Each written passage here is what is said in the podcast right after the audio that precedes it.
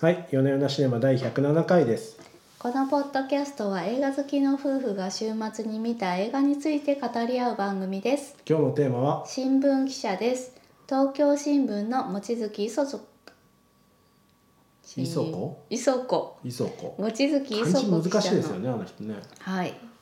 そうですねあの、はい衣になんだあの可塑性のそうですね。そうそうそうそうう、 んの子っていう、はいあ望月磯子記者の著書を原案にボロボロなんですよ大丈夫です。いつものことでちこょれでいきましょ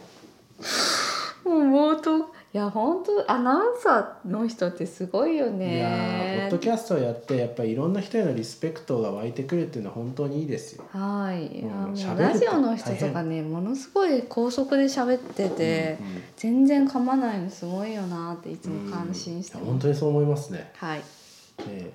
はい、じゃあやり直させていただきますえと、はい。東京新聞の望月磯子記者の著書を原案に新聞記者とエリート官僚との対峙葛藤を描いた社会派サスペンス、うん。主演は韓国映画界の司法シム・ウンギョン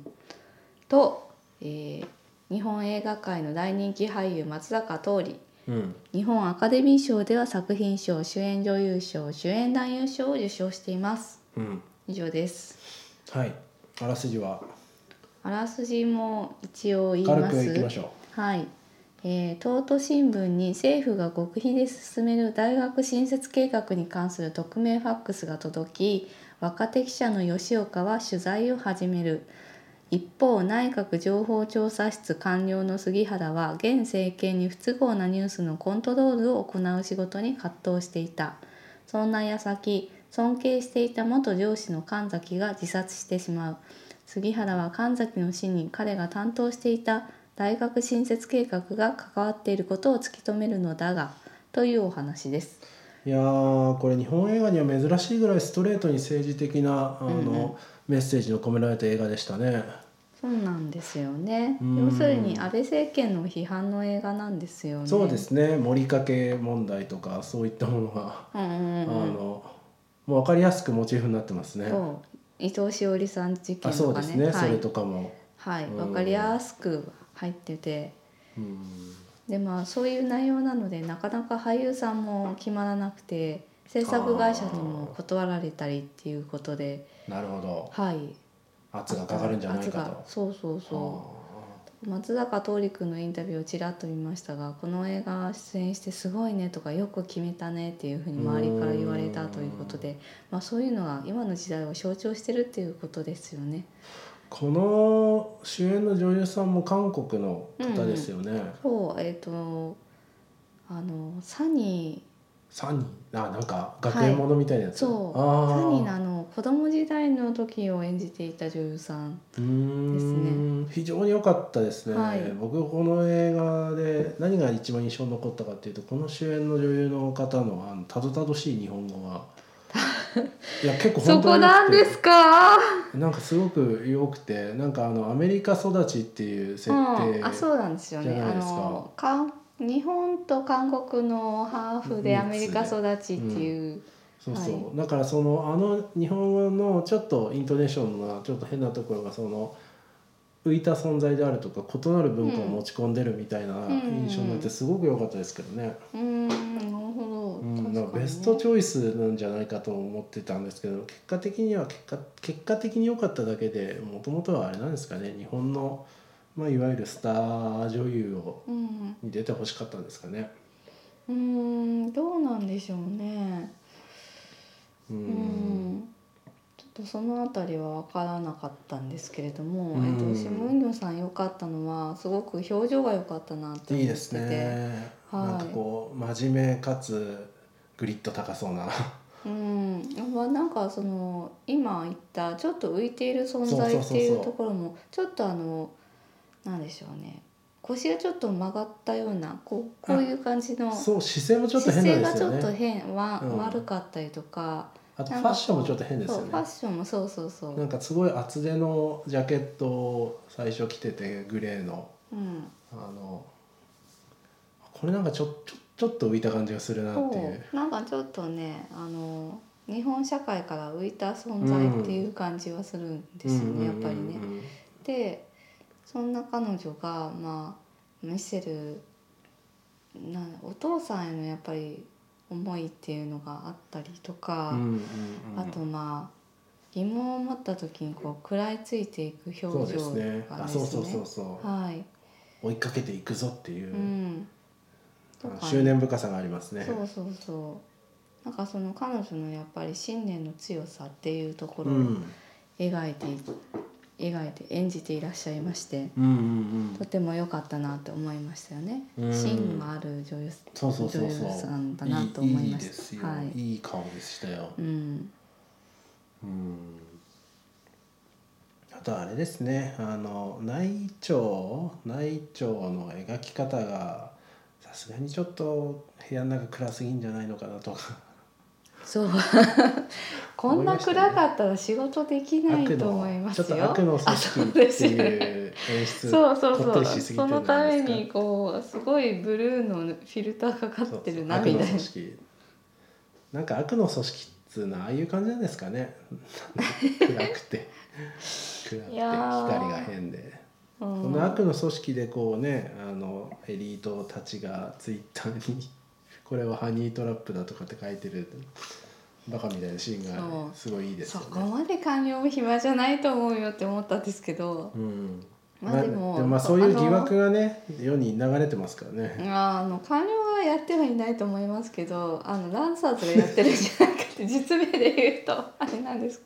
ランサーズの社長と安倍総理がこう会食をしてるとか言ってランサーズに書かせてんじゃないかみたいな噂ありまし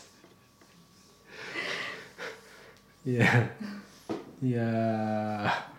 ーどっちもどっちですけど たねまたでもそれもあれですかね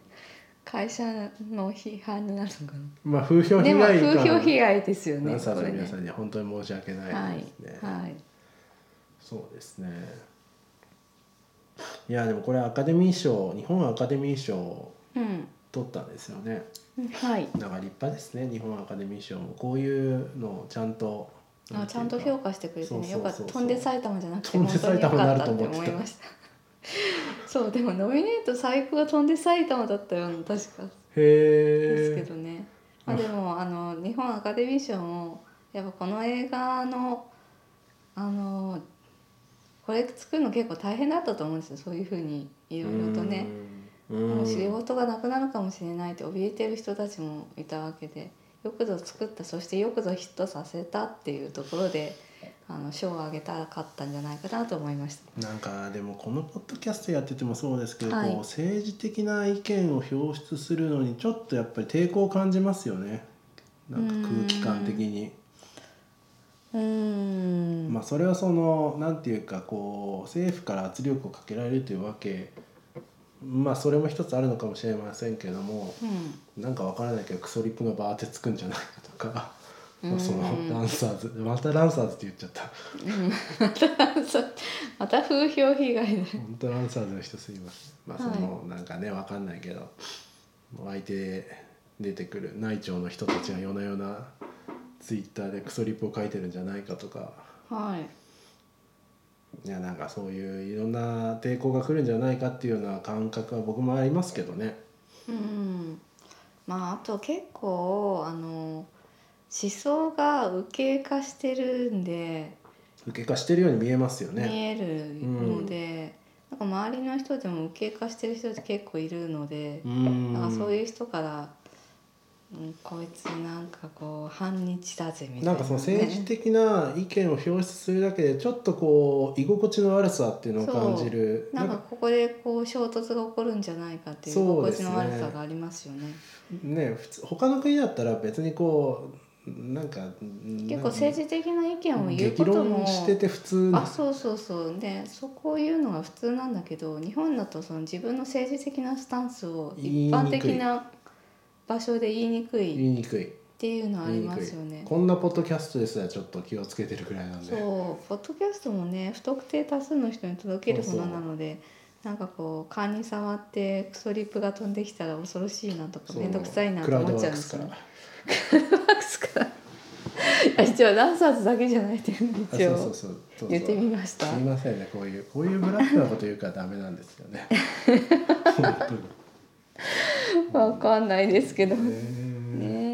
え、ーまあとで戻ると、はいやっぱそうこういう政治的なメッセージを強い映画はいがを撮ってちゃんとそれを賞で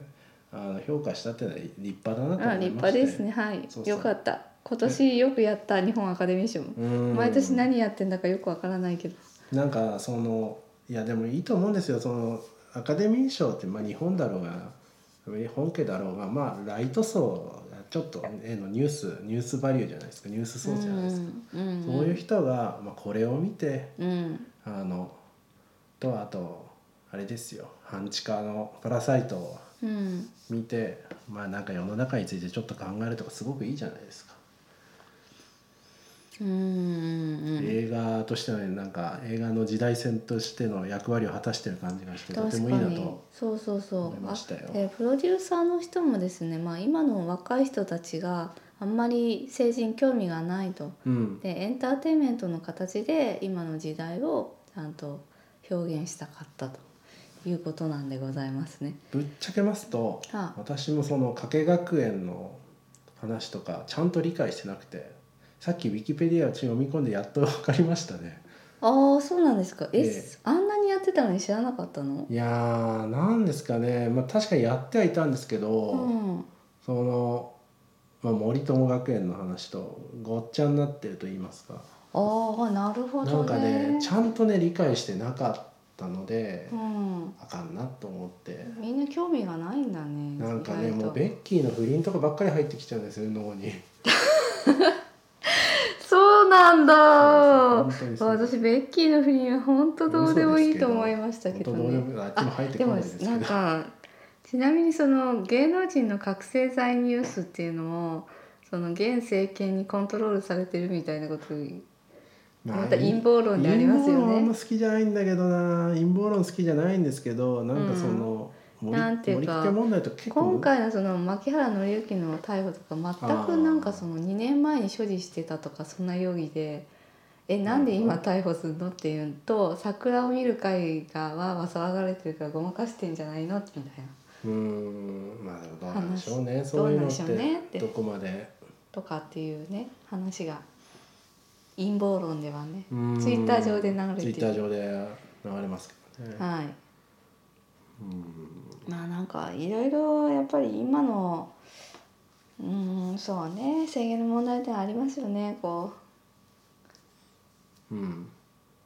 ちなみに他の首相じゃダメなんですかねいやーね長くなってきましたよね本当になんか他にいい人本当にいないのかなっていつも思ってますけどういーん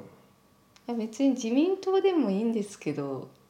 うーんはいなんか新自民次党郎の中でもいい人他にいないんですかね新み次た郎いながふんわりとしたことをふんわりと言ってる一緒になって新ね次郎はもう何言ってんだかさっぱりわかりません けどまあ育休取ったのはすごく良かったですねそうです、はだからいちょっとずつしか人類は進化しないんですよ、もううんそうですよはて新次郎ねうんはて戻りますとなんか印象に残ったシーンとかありますか、あれ特にないうーんもうラストシーンですかねやっあーぱラりスこれはどトっシちなんだろうっていーうンいいですねあのお客さんに投げ返すみたいな感じで、うん結局まあこの2人ともねこう両方圧かけられてるんですよねこの新聞記者の吉岡の方も、あの編集長の方にお偉いさんから、うんえー、と圧がかかっていて、そうですこねの内容を、まあ、もし記事にするんだったらこの吉岡の素性というか、うん吉岡のお父さんが過去に、えー、と誤報を出して自殺をしたっていう誤記者な報んだでっすてことにされちゃったんですそようね誤報だということにされこの内調てで、はい、自殺したっていう記者で。うん、で今回も誤報なんだっていうのを週刊誌にばらまくぞっていうふうに圧をかけられて、うんうんうんうんそうなったら自分の記者人生も危ないぞっていうふうに言われているわけでうす。んうんうんうんでエリート官僚のえー、と杉原さんの方松坂君はが演じるそう松坂君演じる杉原さんの方は奥さんが子供を出産したばっかりまたなんかできた奥さんでねもうちょっと激切れしてもいいのになと思ういやーあんなのありえないと思いましたよね そんな理想的なことあるんかいって思いましたけどなんか破水しちゃってなんかその後で緊急入院になったんだけどうんいいよ仕事忙しいんでしょみたいなそうかーってなりましたけちょっとど甘すぎんじゃないの かな思いましたけどまあそういうねこまあとまあで、つまあまり何が言いたいかと言いますと、ちょっと脱線しちゃったけど。すいまあの妻と子供を守らなきゃいけないとそうないうん状ですよ況なんですよ今。でそうこですねのエリート官僚でせっかく上り詰めたこの地位を簡単に手放すわけにもいかない。で、今やってることを告発すればもうすぐ彼は左遷されるかせんうんなんかこう不名誉な何かスキャンダルを突きつけられていやあのもう社会的に抹殺されてしまうんだっていそううですねところまで分かってるわけなんそうですそようね。ただその以前のね先輩のうんうん先輩の人がい遺書で残したのはやっぱりこう自分の信じたことをやれみたいなことを、うん自分はその時家族を持って濡れ衣を着てしまったがずっと後悔してるうん、みたいな遺書そうがあっていいい感じに葛藤にそうなんです苛まよ。れてますね。なので、えっとこの映画がやっぱり描きたかったことっていうのはその自分の身を守ることために息を潜めるのかそれとも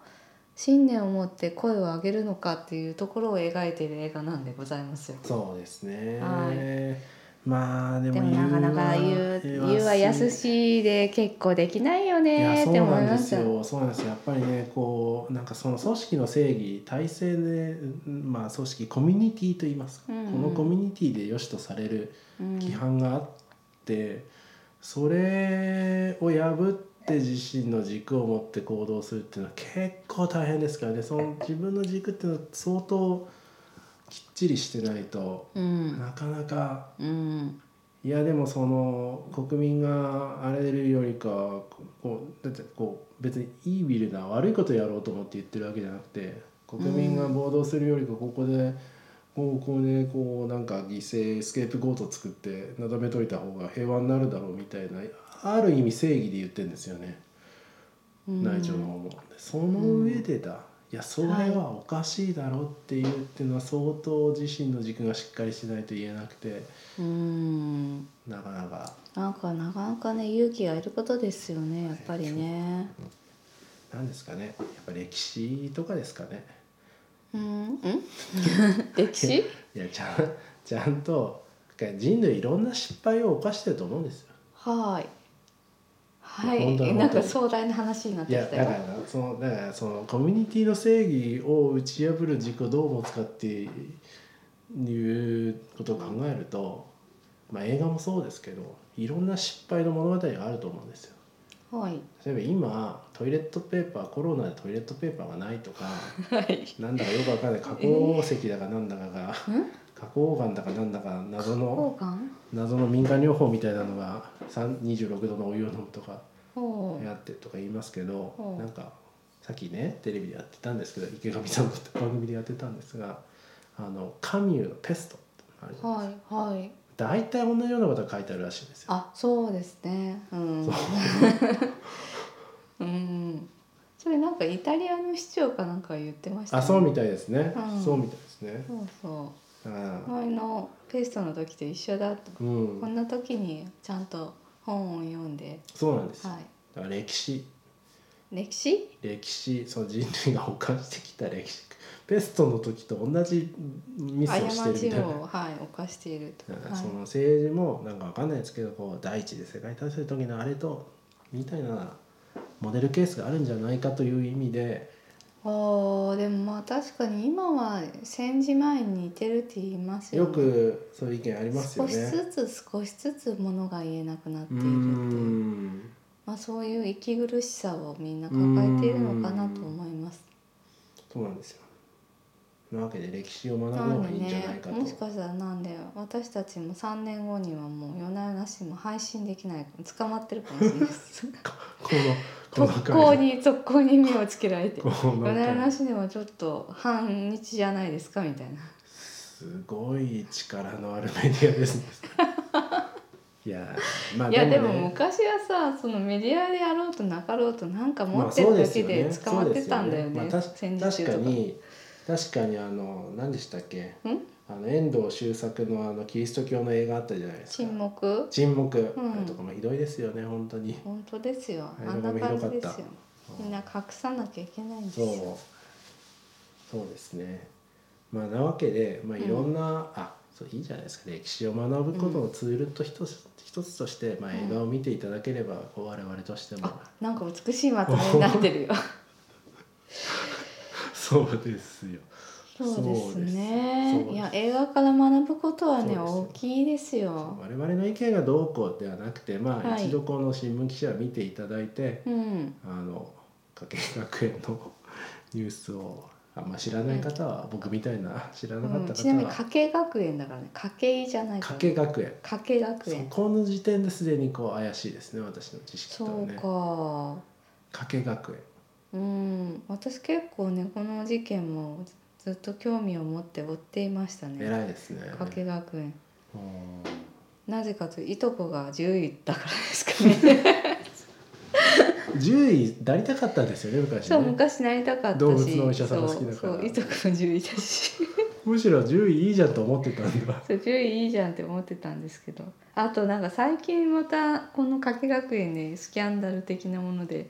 あの韓国人の受験者を全員面接で0点にして落としていた疑惑っていうのがもう本当最低だなこの格好はどこまで本とかわかりません分けどかんないまあ今の発言でまた私は3年後に逮捕されてるかもしれないでうんす。まあそういうまあニュースがあったわけですね。い。はいまあちょっとまあそういったものも追っていただいて、はい、で世の中に関心を向きましょうと僕が言うのもなんですけど。うん、なんかみんななんでこんなに関心ないのかすごい不思議でしたけど ね。いやそれベッキーの不倫で頭がいっぱい。 ベッキーの不倫とピエール滝のコカインで。あもう そうで言い忘れましたけどあの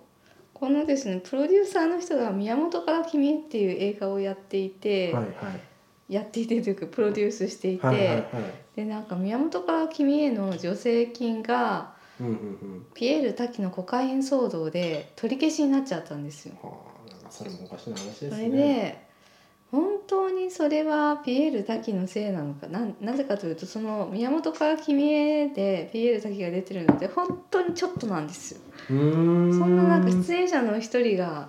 逮捕されたからって助成金取り消しになるんかって言ってあその理由が曖国の昧だったんです。あそれ文科省かなんかがやってるんですかその助成金は。日本芸術文化振興会とといいうま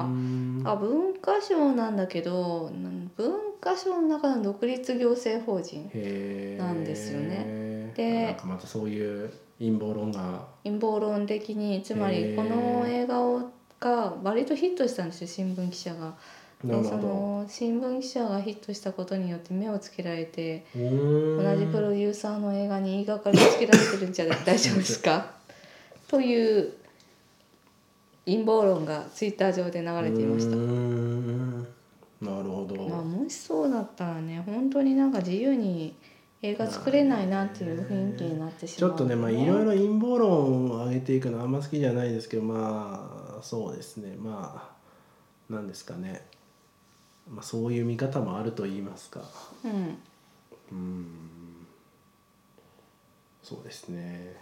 まあそうそうそうとしか言えないかなうん、まあなんでそういう話もあって日本アカデミー賞があそうそうこそっれちにです賞よを与えたっていうことがねそう勇そう勇気気をまあそうを持いうって賞を与えたっていうのはまだ救いがあるなってそう思ですいねまし陰た謀よ。論が出るってことはまあ本当かどうかはそうああれですけどそういう空気感は醸成されてるわけでそうそその中でちゃんと賞を、ねう。うん、えー与えたというものですのでぜひこの機会に皆さん見ていただくとはいいいんじゃないかなとはい。思いまそす。してこのポッドキャストは3年後には削除するかもしれませ ん。